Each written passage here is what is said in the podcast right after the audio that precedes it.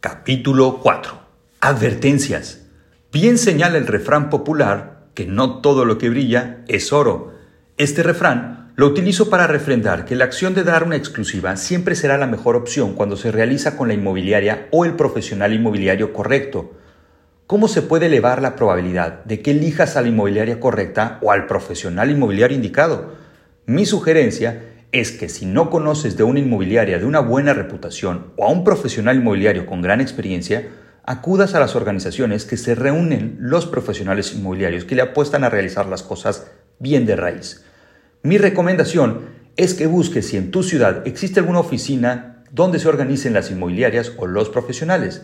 En el caso mexicano existen varias organizaciones. Yo recomiendo a la Asociación Mexicana de Profesionales Inmobiliarios, AMPI, la cual agrupa desde 1956 a nivel nacional, bajo sus estatutos y código de ética, a todas las personas físicas o morales dedicadas a la actividad inmobiliaria, tales como comercializadores, administradores, valuadores, consultores, asesores de financiamiento y más. Puedes visitar su portal en esta dirección www.ampi.org.